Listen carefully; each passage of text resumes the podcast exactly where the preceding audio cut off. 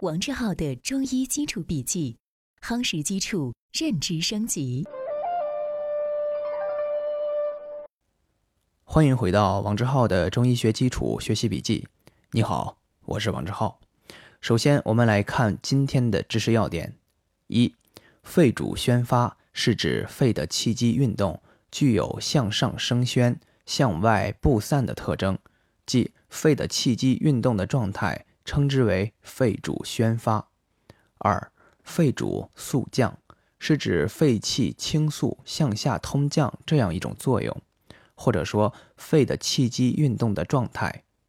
三、肺主宣发和肺主肃降的关系，简单的说来叫做相反相成。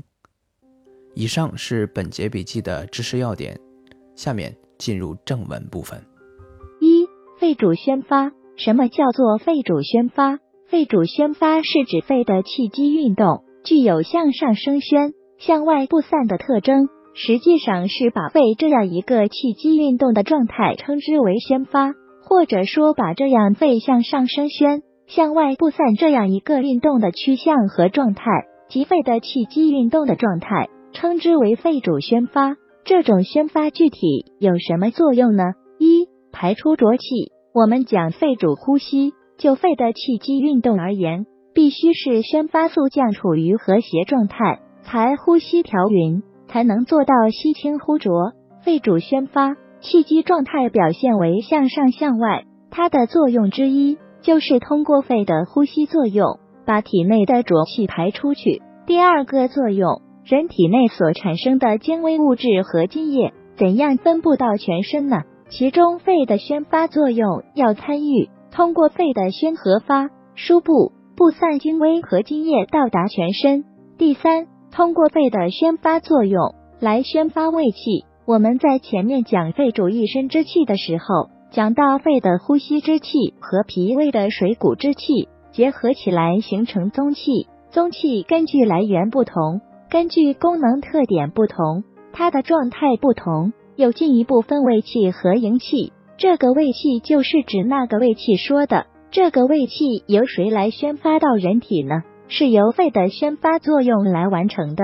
这个胃气将来我们在气血津液的时候还进一步讲，它对人体有保护作用，执行人体屏障作用，它还能调节人体的呼吸，还能够调节人体汗液的排泄。这个作用是通过肺的宣发来行使。就这个意义讲，肺主宣发具有这些生理作用。我们通过这个生理作用，同学们可以理解：一、排出浊气，涉及到肺主呼吸的作用；二、输布精微和津液，涉及到人体内的水谷精微、气血津液的生成和运行；三、宣发胃气，牵涉到肺和脾的关系。至少我们看，从第一个意象来看，作用排出浊气。涉及到肺主呼吸的作用，讲到这里，大家也许会有疑问：那肺主宣发和肺主呼吸有什么关系啊？从逻辑上看来，如果说按照逻辑学的要求，概念的区别开来，其外延是不相容吧？这一个概念在同一个疾病体系里面，同一个环境里面，它的概念之间的逻辑关系，这个概念和那个概念的外延不准相容。那么，请看肺主宣发这个概念，它的含义和肺主呼吸的概念相容不相容？有一部分就重合了。那所以我还把它放在生理功能里。我们就尊重传统，严格地来说，肺主宣发应该放在肺的特性里面的，有别于与生理功能的概念区别开来。二、肺主肃降。第二，肺主肃降，肺主肃降。是指肺气倾肃向下通降这样一种作用，或者说肺的气机运动的状态。我们通过作用来定义它，因为我们把肺主宣肃放在生理功能中，定位在这，所以定义宣发、肃降都定位在肺的生理功能。外延是功能，肺主宣发什么功能呢？就是肺气具有向上升宣、向外布散这样的生理功能。肺主肃降就是肺气倾肃下降、通降的功能。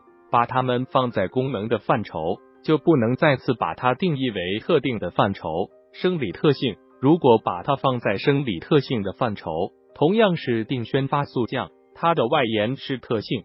大家将来学习以后，通过阅读文献，可以提出一些自己的看法。贵在同学们在学习的时候，能不能分清楚肺主宣发、排除浊气和肺主呼吸的关系？那么在这里，同样放在肺的主要生理功能里面，是从不同角度来定义肺主宣发速降，着重从肺的运动来看的。基于此，可以把肺主宣发速降放到生理功能中。肺主速降的具体生理作用和肺主宣发相对：一、吸入清气，一宣一速，保证吸清呼浊；二、同样具有输布精微和津液的作用。注意，虽然同是输布精微和津液，宣发是向上向外布散，而速降是向下向内输布，它的气机运动的形式不一样。那么一上一下，一内一外。保证了对全身进行输布精微和津液。第三，有清肃异物的作用，这就是肺主速降的具体的生理功能。我们把肺主宣发和肺主速降合起来看，宣发、速降是从肺的运动状态来考察它的生理作用。它的生理作用的内涵包容了：一、肺主一身之气的作用；二、肺主呼吸的作用；三、我们后面要讲肺主行水的作用。那涉及到气血水，实际上肺主宣发速降的作用，囊括了肺所有的生理功能。我们现在在这种特定条件下来学习的时候，就这样来理解。刚才又讲了，那么在逻辑上要求概念之间不准相容，那么这就出现了肺主宣发、肺主速降与肺主呼吸、肺朝百脉。后面我们讲的肺主行水发生了概念的相容，在同一个特定的环境下。从逻辑来说是不允许的。我们今天还这样处理，是尊重传统。只是同学们理解概念的时候要分析，它是从什么角度来定义的。在这种情况下，就不存在概念的相容了，就不存在逻辑上的不完善了。这里面并没有出现中医学概念不清、逻辑混乱。在科学概念当中，表述同一个概念下定义的时候，可以从不同的角度来下定义。可以下性质定义，可以下关系定义，可以下发生定义。同样一个概念，从不同角度给予下定义，分别可给予出不同的定义。希望大家能从这个意义来解释、来理解。这样的话，肺主宣发、速降与肺主呼吸，它们在定义上、概念上就不存在逻辑上的混乱。大家在学习的时候一定要考察，在定义的时候。它是在什么情况下使用的定义？把那个条件搞清楚，那么概念之间的关系就不至于混乱了。三、肺主宣发和肺主速降的关系。肺主宣发和肺主速降的关系，简单的说来，叫做相反相成。前面我们讲到，宣发和速降体现了气机的升降出入。我们把宣发根据它的定义，我们定义为它的气机运动是向上向外。而速降是下降和内入，向内，那么外和入，升和降是一对矛盾。那么外和升是阳，入和降是阴。我们学习前面的知识时，知道阴阳互根，一两者对立，二必须互根，三必须对立又统一。转换为传统的中文的表述方法，叫既相反又相成。那它们是什么关系？是相反相成的关系。从肺主宣发速降的角度看，肺的生理功能，宣和速必须相反相成。一旦这个相反不相成，也就是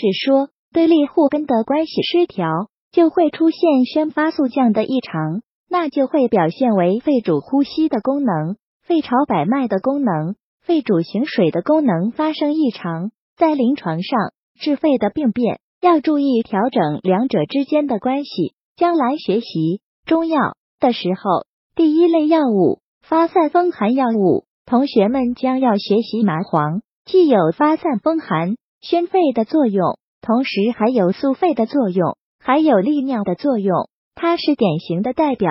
任何一个中药，它们的作用都是双向的，体现了阴阳的对立互根，不存在单纯的宣、单纯的肃，仅仅是水煮水此而已。就一个药物而言。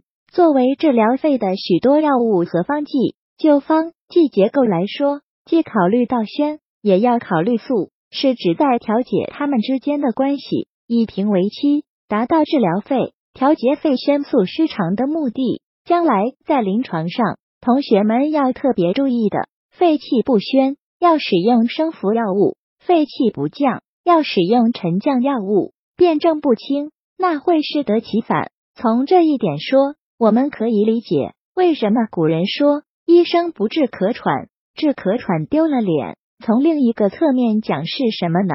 咳嗽、喘虽然是一个最常见的。大家都认为是非常简单的一个疾病，可是治疗起来又是如此的困难，直到今天也是咱们中医药界探讨的重大问题。我们从肺主宣发、肃降的关系，要求一个医生正确把握肺气不宣、肺湿速降的度，做出准确的判定、精细的辩证。在这个基础上，处方简要，还要精细，把那构效关系、量效关系。做到恰到好处，来调整宣和素之间的矛盾，最终达到以平为息，是相当不容易的。以上是今天的正文部分。为了方便我们的共同学习，我将今天的主要内容绘制成了一幅思维导图，请你试着先不看文稿，仅通过思维导图回想我们本节笔记的内容，然后翻看文稿中的知识要点和正文内容，把自己没有掌握的知识点对应落实。将学到的新知附着在思维导图上，印在脑海里。好，这是本节笔记的第三个部分——思维导图部分。今天本节笔记留给你的思考提示：人体内的水液代谢过程要靠五脏系统共同来调节才能完成。其中就五脏来说，肺和哪两个脏关系最密切？请你静心回顾，认真思考。希望今天是美好的一天，你我都能共同进步一点点。我们。明天见。